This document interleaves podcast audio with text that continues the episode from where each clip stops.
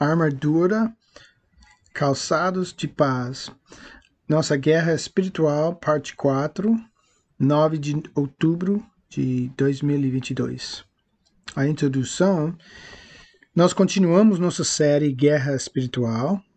Referências são Mateus 28, 18 a 20, Romanos 5, 1, Efésios 6, 13 a 15 e Filipenses 4, 6 e 7. A mensagem de hoje se concentrará no calçado, é, intitulado Sapatos ou Calçados, Calçados da Paz. Olhamos em Efésios 6, 13 a 15. Portanto, coloque cada pedaço da armadura de Deus para que você seja capaz de resistir ao inimigo no tempo do mal. Então, depois da batalha, você ainda estará firme. Mantenham-se firmes, colocando o cinturão da verdade e a armadura da justiça de Deus. Para os sapatos, coloque a paz que vem da boa notícia, as boas novas, para que você esteja totalmente preparado. Oh, coloque a prontidão para pregar as boas notícias da paz com Deus. E o versículo temático, Efésios 6, 14 é, e 15, fala: permanecer firme, com seus pés equipados com prontidão do Evangelho da Paz. Os soldados romanos usavam sandálias feitas de couro, amarradas até o joelho e firmemente presas à perna do soldado. Foi inventado, ou pelo menos defendido, por Alexandre o Grande pregos ou pedaços de metal foram passados das solas dos sapatos para tração e estabilidade. Essas sandálias permitiram que os soldados fossem com certeza em batalha, para que não escor escorregassem. O significado espiritual dos sapatos da paz, os calçados das boas notícias, é o seguinte: os calçados não é o evangelho da paz, mas a prontidão que resulta do evangelho. A paz com Deus me prepara me equipe para a batalha, em pelo menos duas maneiras. Romanos 5.1 fala, portanto, desde que fomos feitos à vista de Deus pela fé, temos paz com Deus por causa do que Jesus Cristo, nosso Senhor, fez por nós. Pela fé na mensagem do Evangelho, Cristo morreu por nossos pecados. Quando acreditamos que somos perdoados e nós somos mais inimigos de Deus, nos tornamos amigos, seguindo Romanos 5,10. Quando aceitamos Jesus como nosso Salvador e Senhor, a hostilidade que existia entre nós e Deus é removida somos declarados certos por Ele e temos paz com Ele. Então, podemos resistir às tentativas de Satanás de nos desencorajar com a ameaça de condenação pelo pecado, porque fomos justificados, estamos perdoados e bem perfeitamente aos olhos de Deus. Não podemos entrar na batalha lúcidos se não temos certeza sobre nossa conexão com Deus. Não seremos cautelosos quando atacados se nosso compromisso com Deus for instável. Ter paz com Deus também inclui confiar nele em circunstâncias difíceis. Quando as situações em nossas vidas não estão indo bem, demônios sussurrarão que devemos duvidar do amor de Deus, seu cuidado, seu interesse por nós. Se realmente conhecermos Deus, confiaremos nele e experimentaremos a paz apesar de nossos problemas. Olhando em Filipenses 4, 6 e 7, não se preocupe com nada.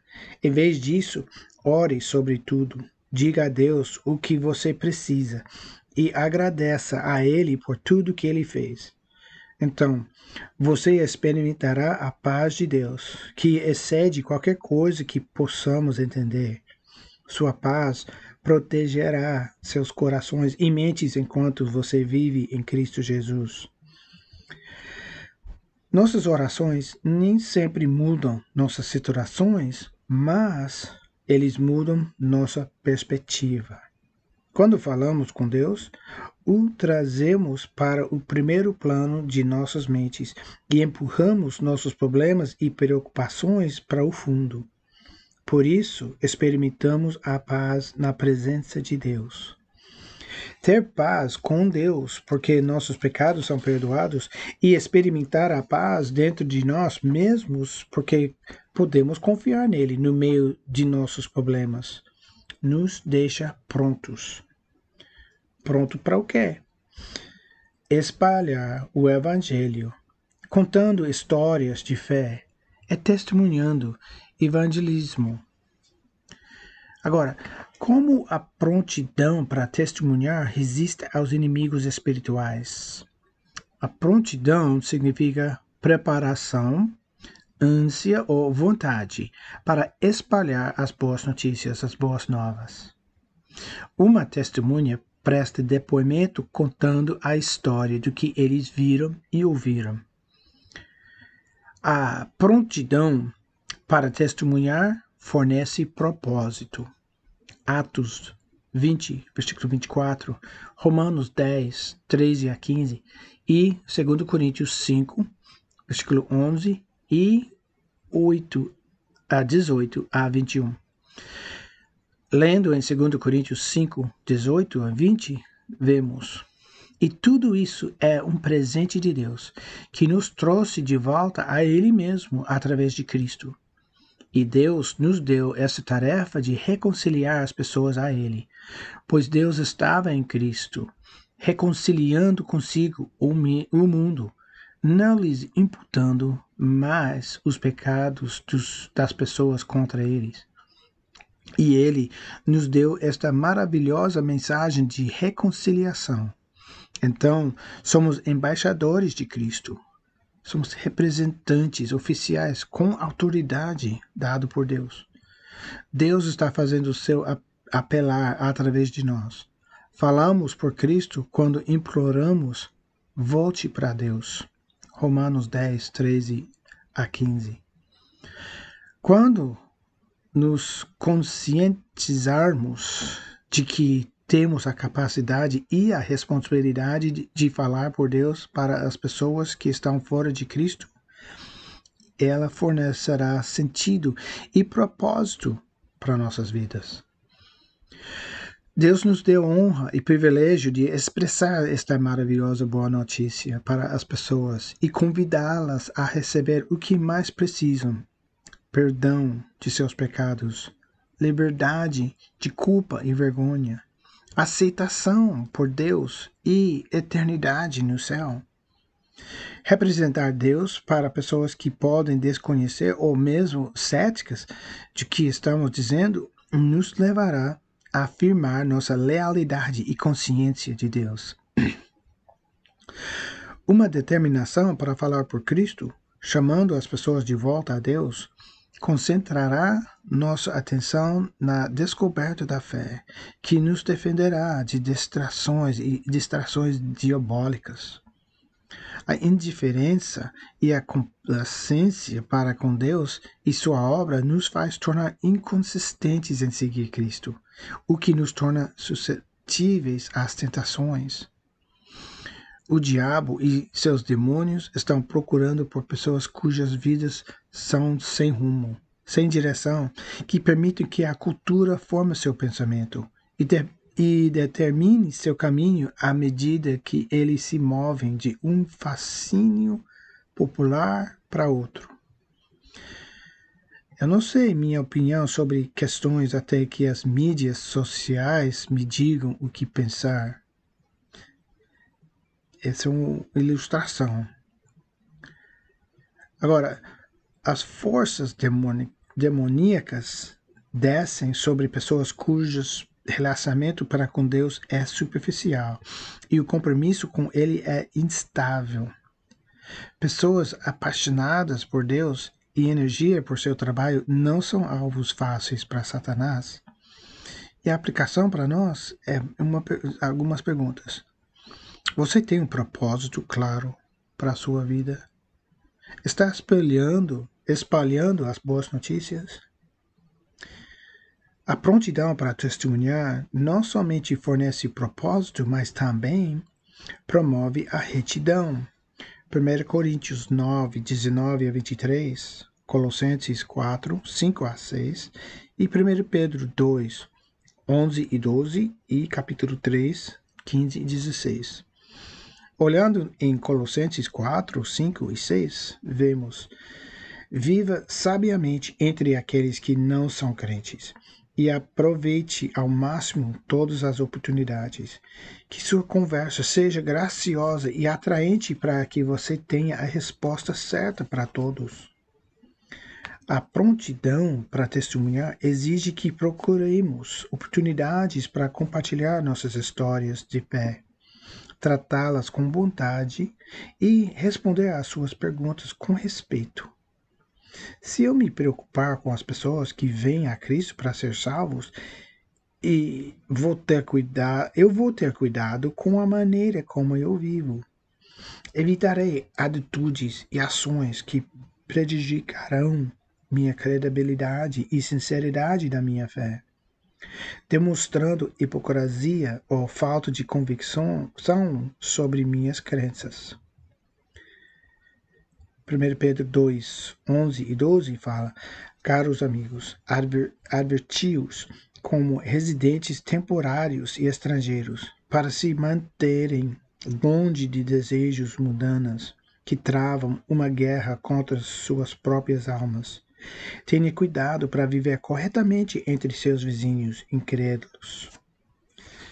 Agora, uh, podemos ver que se estou focado na preocupação com o estado espiritual dos outros, evitarei a imoralidade, a raiva, orgulho, materialismo e outras atividades egocêntricas. egocêntricas. Viverei minha fé autenticamente, honestamente, sem pretensão ou falsa espiritualidade.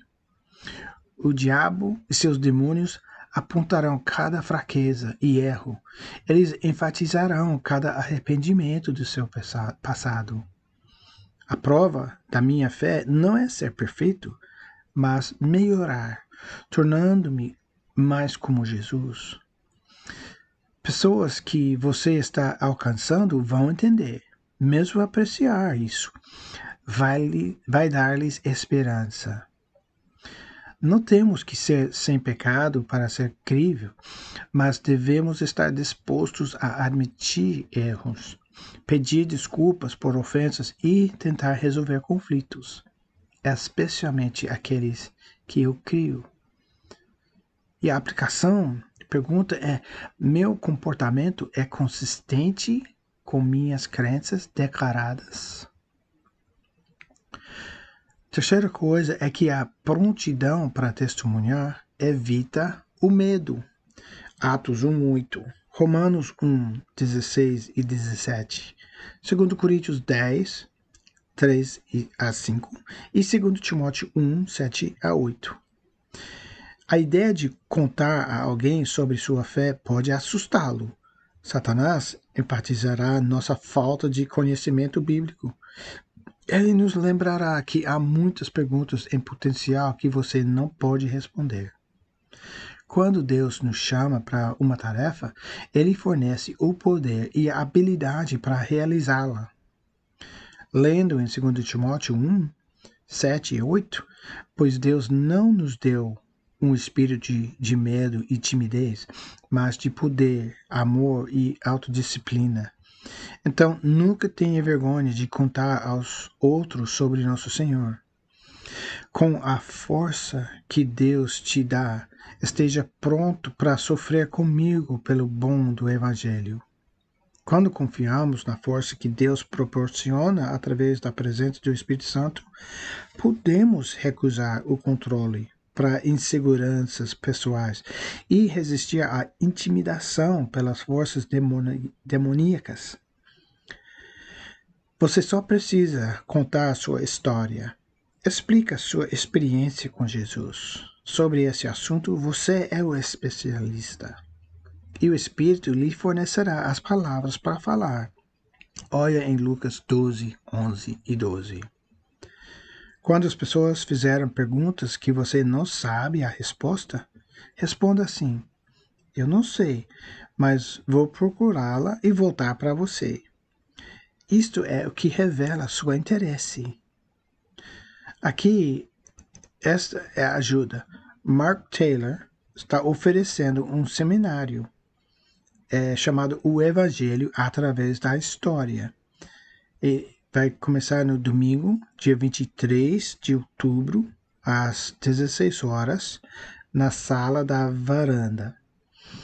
Então, inscreve-se online até dia 19 de 10 em brookwoodchurch.org barra events.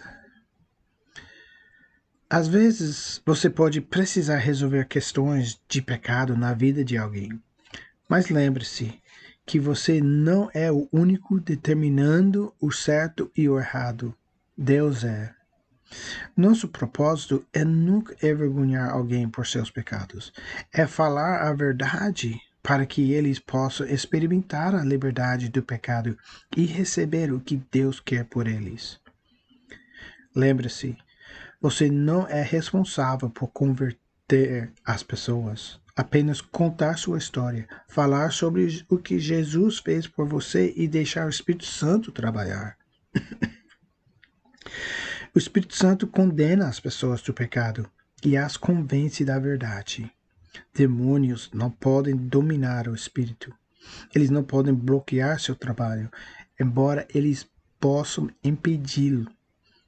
Quando o diabo ou seus demônios nos atacarem e tentarem frustrar nossos esforços para espalhar o evangelho, lembre-se que o próprio Satanás não é o páreo para o espírito que vive em nós. Tiago 4:7 Tão humildes diante de Deus. Resista ao diabo e ele fugirá de você. Podemos ficar firmes com os pés equipados com prontidão do Evangelho da Paz. E aplicação para nós. O medo silenciou sua testemunha. Confie no Espírito para capacitá-lo e equipá-lo. Você vai pedir a Deus para lhe dar alguém para compartilhar as boas novas? E nosso versículo de memória, 2 Coríntios 5:20. Então somos embaixadores de Cristo. Deus está fazendo uh, ele apelar através de nós. Falamos por Cristo quando imploramos, volte para Deus.